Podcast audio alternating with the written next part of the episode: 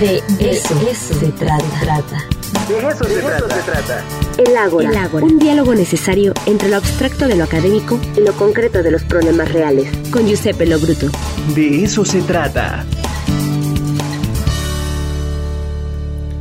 Ya está con nosotros nuestro querido Giuseppe Lobruto y bueno, vamos a platicar sobre un tema importante que pues estuvo en la agenda hace unos días, el tema de los eh, datos o más bien el análisis que hace el Coneval sobre la pobreza en relación al contexto que estamos viviendo en esta pandemia. Giuseppe, ¿cómo estás? Buen día. Buen día, estimado Ricardo, ¿todo bien? Como siempre, un gusto estar contigo. Qué bueno, Giuseppe. Oye, pues importante que podamos analizar esta eh, pues este análisis, este eh, informe que se dio hace algunos días directamente desde la Coneval. Claro, eh, es importante entender cómo el Consejo Nacional de Evaluación de Política de Desarrollo Social presenta estos datos entre 2018 y 2020 a partir de la encuesta sobre ingreso y gasto de los hogares. también habría que subrayar qué tipo de medición es un concepto que es de pobreza multidimensional que considera seis carencias en términos de derechos sociales, rezago educativo, alimentación, salud, eh, seguridad social, espacio de la vivienda y acceso, digamos, a una alimentación nutritiva y de calidad. ¿Qué sucede en México, como en cualquier otro país del mundo, aumenta en términos, eh, digamos, eh, de pobreza de unos 4 millones, sería un 2%. Sin embargo, habría que analizarlo a detalle estos datos, porque de las seis carencias, en tres se mejora y en tres se empeora. Y claramente eh, hay un empeoramiento de 0.9% sobre la pobreza por ingresos, es decir, hay una reducción de los ingresos eh, de la población, pero al mismo tiempo es importante señalar que algunas carencias se mejoran, es decir, como el tema de acceso a la salud, el tema de rezago de, digamos, de eh, la seguridad social y del espacio a la vivienda. Eh, esto lo quiero subrayar, Ricardo, porque eh, nosotros tenemos un concepto de pobreza multidimensional que me parece de los más completo y complejo que eh, nos sirve para medir, digamos, la pobreza en nuestro país y que permite ver distintos factores de la del mismo concepto de pobreza. Porque muchas veces cuando se habla de pobreza se piensa nada más al término de los ingresos. Claro. Entonces creo que eh, esto es el primer dato en un contexto latinoamericano en el cual entre 2018 y 2020 hay 200 millones más de pobres en todo el continente. Mm. Uf, tremenda la cifra. Oye, además hay que aclarar que, por ejemplo, el análisis que hace el Coneval lo hace todo a partir de los datos del INEGI, ¿no? Y eso es importante.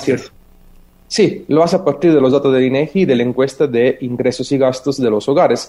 Una encuesta que quienes economistas, quien trabaja en temas de sociología, eh, digamos, eh, analizamos mucho para poder entender lo que está pasando a lo largo y ancho del país y que se realizó entre agosto y diciembre del año pasado. Eso nos permite ver justamente a manera de eh, más específica lo que pasa en nuestro país.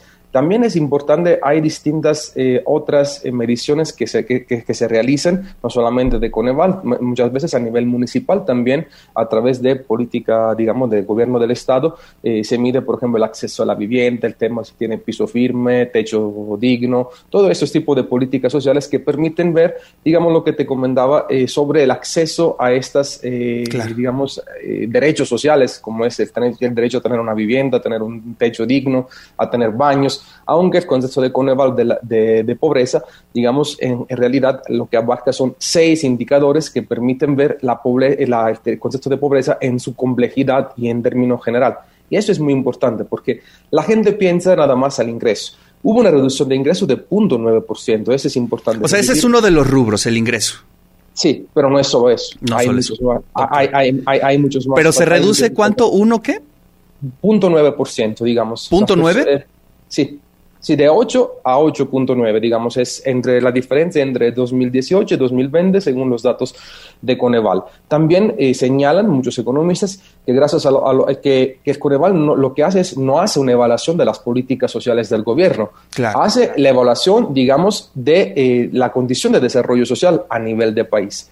Y también eh, hay otros análisis que hacen ver como la transferencia directa que hay hacia los jóvenes, las mujeres indígenas, que son, por ejemplo, las que más eh, son afectadas con respecto a este concepto de pobreza, eh, digamos, han ayudado también a atenuar esta ola del COVID que también ha tenido un impacto muy importante en términos socioeconómicos.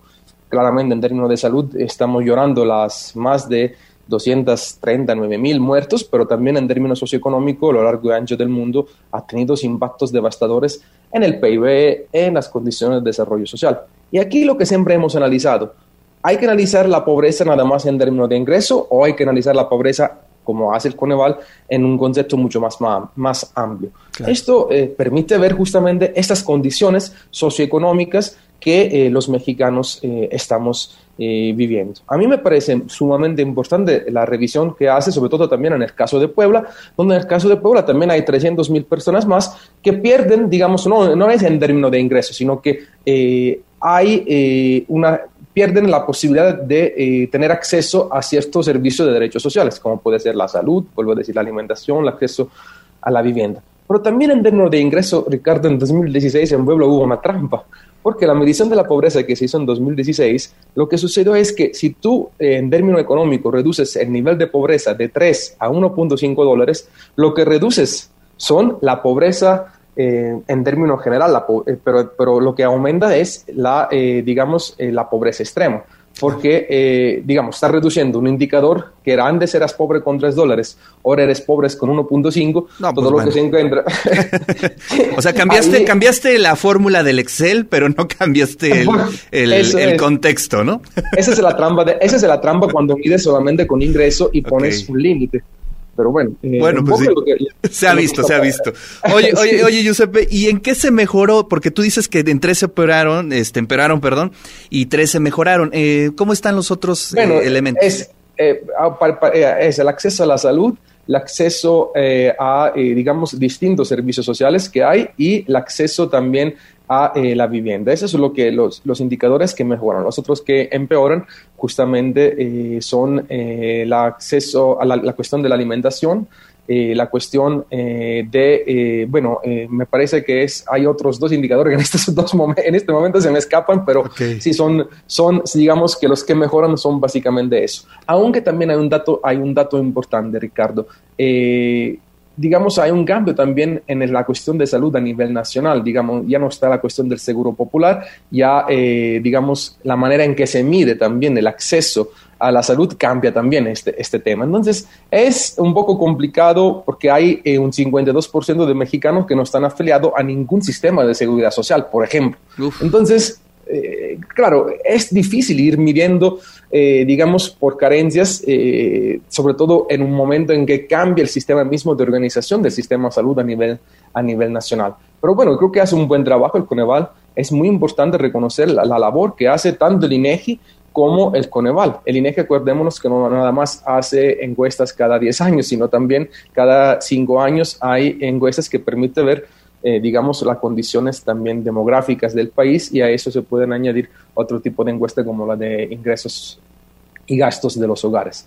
Entonces, hay 55.7 millones de personas que en este momento viven en condiciones de pobreza que representan eh, el hecho de que estas personas tienen una carencia de 2.4 carencias en términos general. Este es el, dato. Sí, y además es bien interesante eh, que se pueda tocar este tema en este momento, este Giuseppe, porque bueno, pues finalmente estamos a la mitad del sexenio, estamos a punto de entrar a, bueno, no sé, pero a una etapa complicada en torno a la pandemia, lo estamos observando en los números. Em, ¿Tú cómo ves eh, desde tu perspectiva como especialista, como este científico social, pues eh, las condiciones que tiene el Estado para enfrentar eh, pues estas crisis y además pues hacer un poco de evaluación, este, de manera general, obviamente, de este, de estos tres primeros años con esta pandemia, con muchas crisis, pero pues bueno, este, un poco de lo que puede, puedes decir como corte de caja de estos tres primeros años. Claro, eh, bueno, es una, pregunta compleja. Sí, es, es, es, una tesis doctoral, yo lo entiendo, pero, este, un poco no, para... Eh, sí, no, claro, claro. No, lo comento porque una evaluación hay que hacerla en términos holísticos, es decir, hay que considerar muchos, hay muchos factores, muchas variables. Es decir, ha habido transferencias hacia los sectores más vulnerables y ha habido, eh, por ejemplo, eh, un aumento eh, de, este, de ese tipo de transparencia, de más efectividad. Sí ha habido, el mismo, muchos especialistas dicen que ha atenuado, por ejemplo, el tema de la pobreza, de que haya mayores carencias en nuestro país, que las personas sufren esas carencias. ¿Hay que mejorar? Claro que hay que mejorar, porque nada, nada más se puede vivir, digamos, con términos de transferencias directas, que son programas importantes para la reducción de la pobreza. En término económico en sí, que es la medición del PIB, ¿cómo vamos? Bueno, eh, este año vamos a tener un 6.2, 6.5, el año que viene un 4.8. El año pasado perdimos un 8.5, un 8%. Entonces, eh, México tiene un gran potencial en término económico. El gran problema de México es la desigualdad. Es decir, no es tanto la, la pobreza, es un problema importante que está presente en muchos países, pero la desigualdad, sobre todo en el ingreso. Eh, es decir, el decil más alto gana creo que el 90%, el 90 de todo lo que ganan los demás. Entonces, eso es muy complejo, porque ¿cómo hacer políticas para permitir una mayor, una mayor y mejor redistribución del ingreso? Claro. Eh, y, bueno, el gobierno ha hecho un gran esfuerzo eh, en términos de políticas de desarrollo social, el tema de la salud, como ha enfrentado la pandemia. Se le puede criticar o no, pero todos los gobiernos del mundo en este momento están viviendo la misma situación. El tema de la educación, donde nos, a nosotros no nos compete nos compete. Es un tema también muy importante porque, eh, digamos, eh, ha habido también eh, ciertas reformas que deben de hacer ver en unos años cuál es el impacto, por ejemplo, de la política educativa en nuestro país.